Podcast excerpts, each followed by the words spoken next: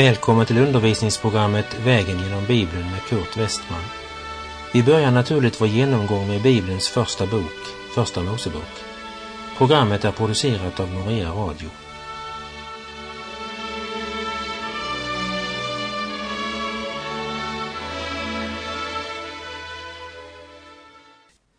Igår avslutade vi med att läsa Första Mosebok 1, vers 14 och 15 och idag fortsätter vi vår vandring med att läsa från vers 16 till och med 19. Gud gjorde de två stora ljusen, det största till att råda över dagen och det mindre till att råda över natten, likaså stjärnorna. Och Gud satte dem på himmelens fäste till att lysa över jorden och till att råda över dagen och över natten och till att skilja ljuset från mörkret. Och Gud såg att det var gott, och det blev afton och det blev morgon den fjärde dagen. I den fjärde skapelseakten eller skapelsedagen insätter Gud alltså solen och månen i sin position för att utmärka särskilda tider, dagar och år. Så från den fjärde skapelsedagen existerar alltså tiden. Det ena ljuset ska råda över dagen, det andra över natten. Vi ser att inte ens natten är helt utelämnad till mörkret. På dagen råder solens ljus, men på natten är ljuset begränsat till det återsken av solen som månen ger. Det är solen som ger dagen ljus, också de dagar när det regnar. Solen råder över dagen och den som tillsammans med sin kära har vandrat en klar höstkväll i månens sken, han tvekar inte att säga att månen har verkligen inflytande över natten. Samtidigt kan solen vara en stark symbol på Kristus, medan månen påminner om församlingen eller den kristne. Källan till församlingens ljus är fördold, världen ser honom inte.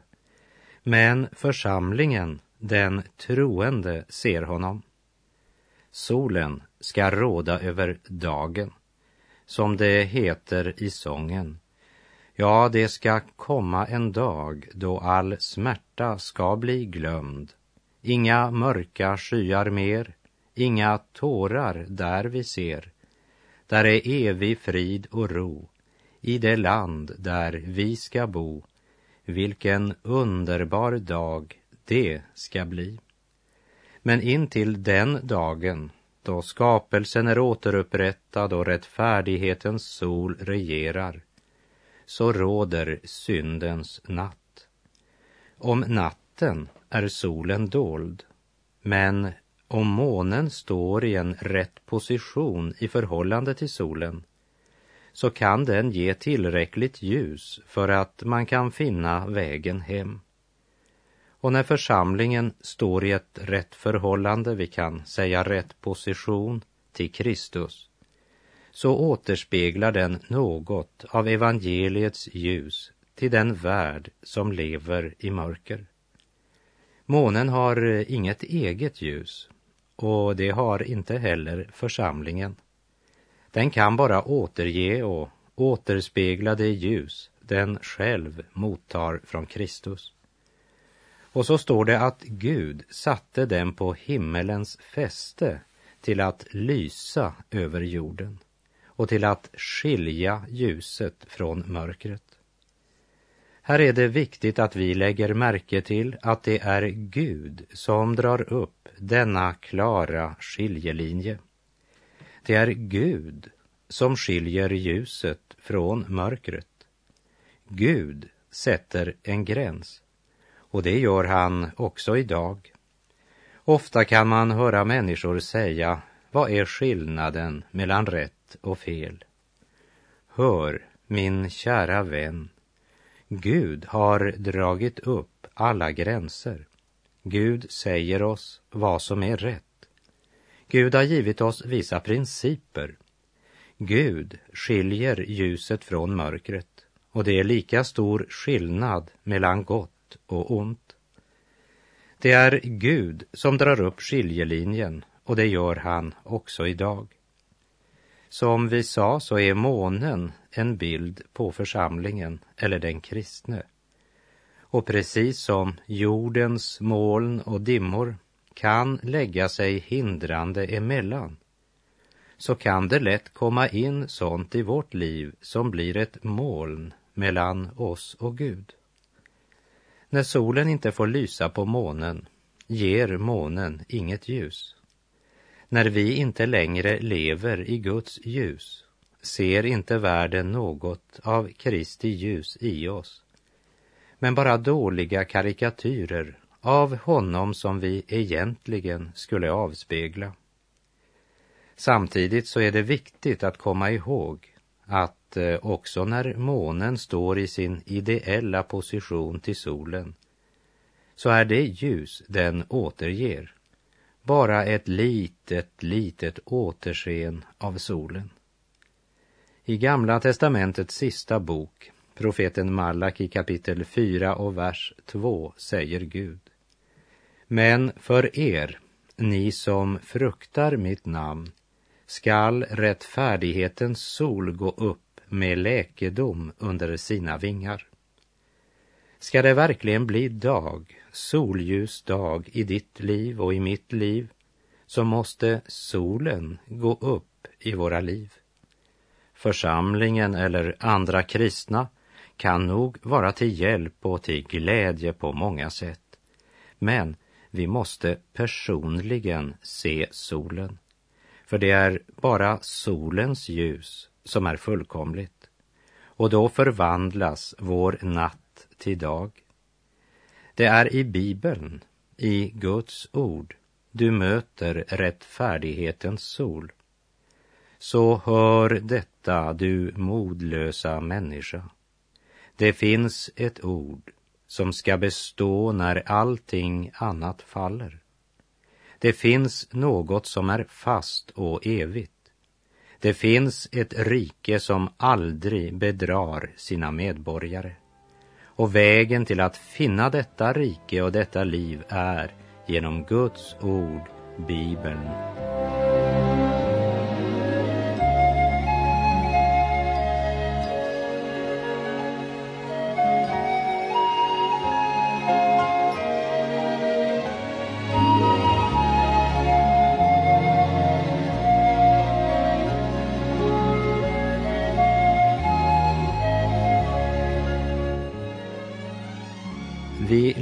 Läser i Första Mosebok kapitel 1, vers 20 till 23. Och Gud sade, må vattnet frambringa ett vimmel av levande varelser. Må också fåglar flyga över jorden under himmelens fäste. Och Gud skapade de stora havsdjuren och hela det stim av levande varelser som vattnet vimlar av efter deras arter. Likaså alla bevingade fåglar efter deras arter. Och Gud såg att det var gott. Och Gud välsignade dem och sade, var fruktsamma och föröka er och uppfyll vattnet i haven må också fåglarna föröka sig på jorden. Och det blev afton och det blev morgon den femte dagen. Och Gud såg att det var gott. Det är kommentaren efter varje skapelseakt. Den sättningen bör vi därför lägga märke till. När Gud gör något, då är det gott. Och när Gud beskriver skapelsen så är det nödvändigt för oss människor att vi i ödmjukhet låter vår fantasi och vår inbildningskraft böja sig för Guds vittnesbörd. Jag tänker på vetenskapsmannen, forskaren, som sa att om man skulle undervisa och lära om skapelseberättelsen på skolan så kunde man lika gärna undervisa barnen i historien om storken. Den som noggrant läser bibeltexten vill lägga märke till att den innehåller en uppmaning eller en order till djur och till människor att vara fruktsamma och föröka sig.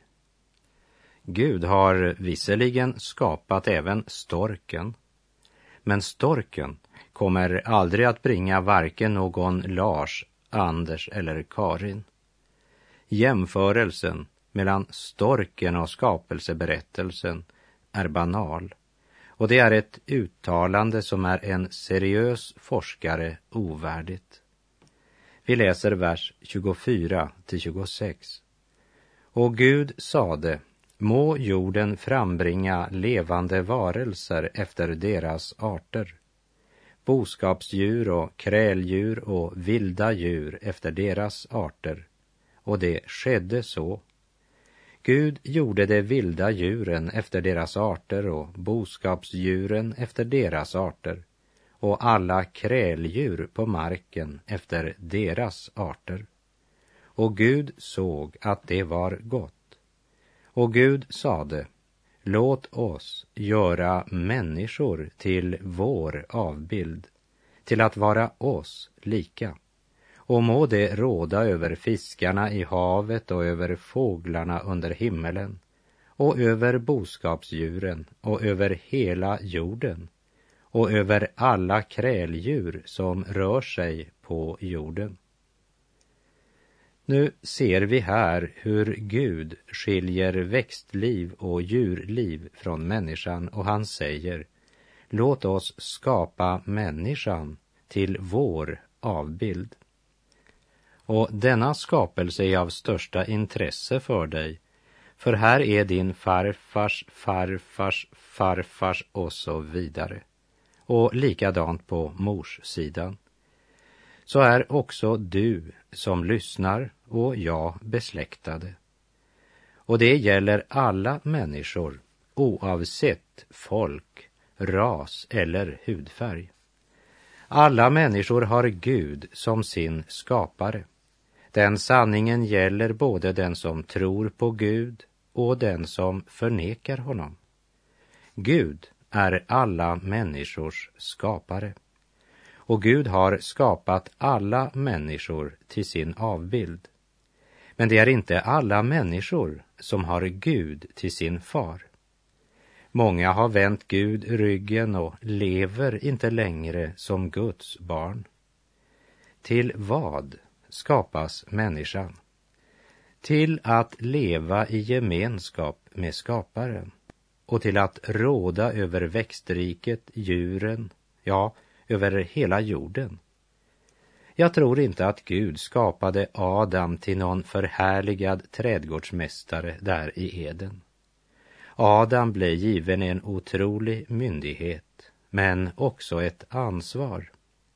Vi kommer senare att se att Gud säger till Adam att han har vissa saker han ska utföra och göra i relation till den skapelse som Gud har givit honom att förvalta.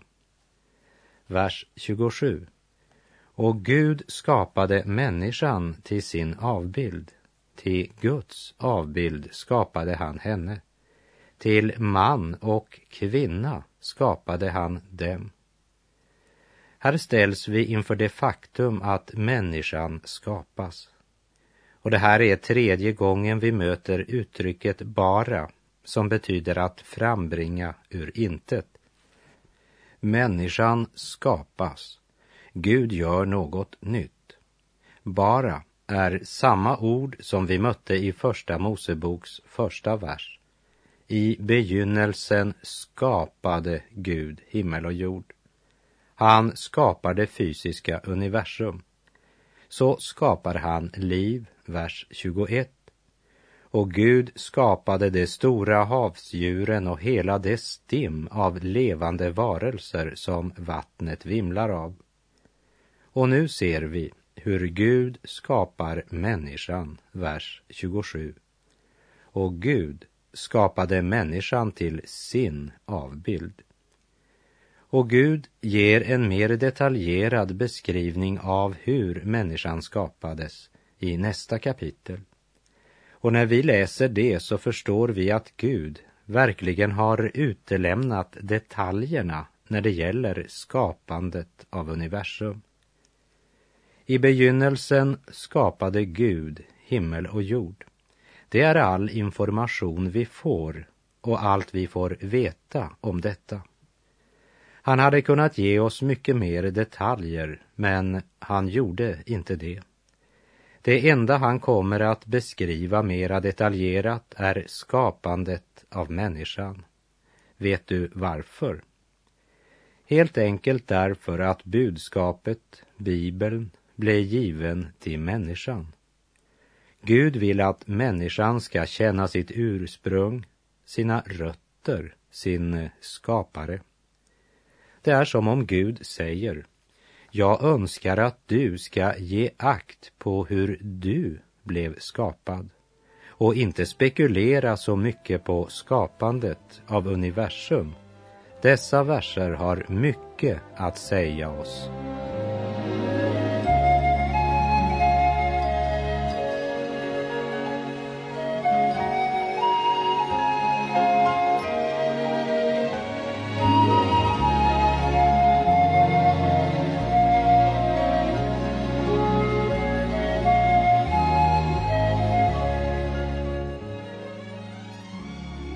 Gud skapade människan till sin avbild. Det är ett av de största och mäktigaste uttalande vi finner i Guds ord. Det är en underbar lyftning i detta ord. Du märker hur det tränger igenom en. Och Gud skapade människan till sin avbild. Med en gång så är det någon som säger, jag vet vad du menar. Du menar att människan är en fysisk, mental och kroppslig varelse. Ja, jag tror att det är sant. I Första Thessalonikerbrevet 5.23 säger Paulus, må nu Gud själv, han som är fridens Gud, helga er till hela er varelse och bevara er välbehållna och oförvitliga till ande, själ och kropp vid vår Herres Jesu Kristi återkomst. Så även om detta är sant ska vi, när vi går över till nästa kapitel, se att det betyder mer än det. Jag tror att det refererar till det faktum att människan är en personlighet och som personlighet är han självmedveten och fattar egna avgöranden. Han är fri till att handla och avgöra. Det är det unika med människan. Och jag tror att det är detta som ligger i orden att han skapade människan till sin avbild. Till man och kvinna skapade han dem, står det i slutet av vers 27. Dessa verser ger oss inga detaljer om hur mannen eller hur kvinnan blev skapad. Det möter vi först i det andra kapitlet. Det är därför jag säger att Guds mening var inte att ge oss detaljer omkring skapandet av det stora universum. Han ger ingen annan förklaring än att han är skaparen. Och det för oss rakt in i den viktiga sanningen vi möter i Hebreerbrevets elfte kapitel. I tron förstår vi att universum har skapats genom Guds ord och att det vi ser blivit till genom något som inte syns. Det som vi idag kan se blev gjort av något som inte ens existerade tidigare. Skapelsen blev gjord ex nihilo, av intet. Förklara det, säger kanske någon. Låt mig säga det så enkelt och klart jag kan. Jag kan inte förklara det. Och utvecklingsläran eller evolutionsteorin förklarar det inte heller. Utveckling har aldrig svarat på frågan hur ingenting blir till någonting. Men det börjar alltid med någon amöba eller något i havet eller något djur i ett träd. Helt enkelt därför att vår tanke alltid måste ha något att starta med. Men Bibeln startar med intet. Gud skapade. Det är den fantastiska uppenbarelsen i det här kapitlet. Och vers 28. Och Gud välsignade dem och Gud sade till dem var fruktsamma och föröka er och uppfyll jorden och lägg den under er och råd över fiskarna i havet och över fåglarna under himmelen och över alla djur som rör sig på jorden. Människan är själva kronan av Guds skapelser. Och det är något som Gud på ett speciellt sätt har skänkt människan. Genom naturlig fortplantning ska människan uppfylla jorden och lägga den under sig, råda över resten av skapelsen.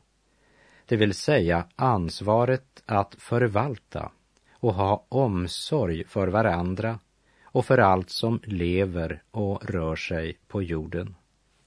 Mannen är inte Guds avbild.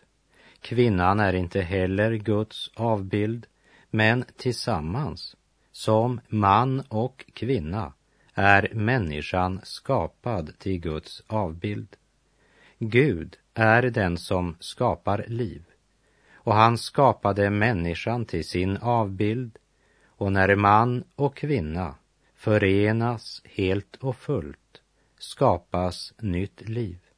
Det är Guds suveräna skaparordning.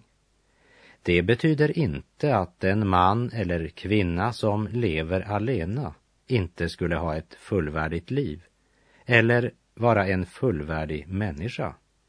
Paulus liv var på alla sätt ett fullvärdigt liv. Men när det står att Gud välsignar dem och pålägger dem att vara fruktsamma och föröka sig, så ska det ge oss ljus över att också sexuallivet är skapat av Gud. Det är ju intressant att tänka tillbaka till 50 och 60-talet när den generationen trodde att de gjorde en ny upptäckt. Det var en slags Columbusar som upptäckte sex. I verkligheten är det fyra metoder Gud har använt för att bringa mänskligt liv till jorden. Det första är genom direkt skapelse. Han skapade Adam. Det andra är genom indirekt skapelse som skapandet av Eva. Det tredje är jungfrufödsel. Och det var på det sättet Jesus kom in i den mänskliga familjen. Det fjärde, det är genom naturlig fortplantning. Och den delen är vi ju nog så gott kända med idag. Tänk om människan visade samma intresse för vad Gud säger om skapelsen och vad som är Guds plan med människan. För mänskligheten har vänt Gud ryggen och den naturliga fortplantningen, ja, den har vi dragit ner på ett nivå som Gud aldrig hade tänkt det. Det är mycket smutsigt och rått skrivande som ändå blir kallat för litteratur. Och mycket av det som kallas konst återspeglar också detta. Och det görs huvudsakligen för klingande kronor och ören. Gud har gett människan själ och en sann personlighet. Människan är självmedveten och har makten att välja fritt och har ett särskilt moraliskt ansvar. Hon är Guds avbild. Lägg jorden under er, är den order människan får. Adam var inte bara en trädgårdsmästare som skulle klippa gräs. Människan blev skapad för att regera och förvalta jorden. Jag tror att Adam kunde kontrollera vädret ungefär som många idag kontrollerar sitt luftkonditioneringsapparat i hemmet. Han styrde denna jord. Och det är detta vi möter i Jesus Kristus. När han var på jorden hade han kontroll över naturkrafterna. Han sa till stormen, var stilla. Han mättade skarorna med fem bröd och två fiskar. Jag tror att Adam kunde ha gjort detsamma innan han föll i synd. Vid fallet förlorade människan det herradöme som Gud hade givit henne. Syndafallets skada tränger så djupt på alla områden i våra liv att vi här i tiden aldrig helt ut kan fatta dess konsekvens. Vers 29. Och Gud sade, se, jag ger er alla fröbärande örter på hela jorden och alla träd med fröbärande trädfrukt. Detta ska ni ha till föda. Av det här uttalandet förstår vi att människan ursprungligen var vegetarian och att det var först efter syndafloden hon blev en köttätare. Vers 30 och 31. Men åt alla djur på jorden och åt alla fåglar under himmelen och åt allt som krälar på jorden, vad som i sig har en levande själ, åt dessa ger jag alla gröna örter till föda, och det skedde så. Och Gud såg på allt det han hade gjort, och se, det var mycket gott. Och det blev afton, och det blev morgon den sjätte dagen. Därmed så har vi kommit till slutet av kapitel 1. Vad ska vi så till sist lägga märke till? Ge akt på i kapitlet vi har genomgått. En sak till exempel är att Gud nämns 32 gånger. Det andra, Bibeln gör inget försök på att bevisa att det finns en Gud. Varför inte? Därför att Gud säger i Saltarsalmen 14.1 Dårarna säger i sina hjärtan det finns ingen Gud. Bibeln är en bok som uppenbarar den andliga, förlösande sanningen som bara kan bli vår genom tro. Och vi möter här det faktum att Gud är den som skapade. Gud är den som handlar efter sin fria vilja. Jag säger inte att detta, det måste du tro. Men jag vill säga, kära vän som lyssnar. Kan du låta bli att tro på honom som skapat dig till sin avbild och som önskar ska leva i gemenskap med honom? På återhörande om du vill Herren vare med dig. Må hans välsignelse vila över dig. Gud är god.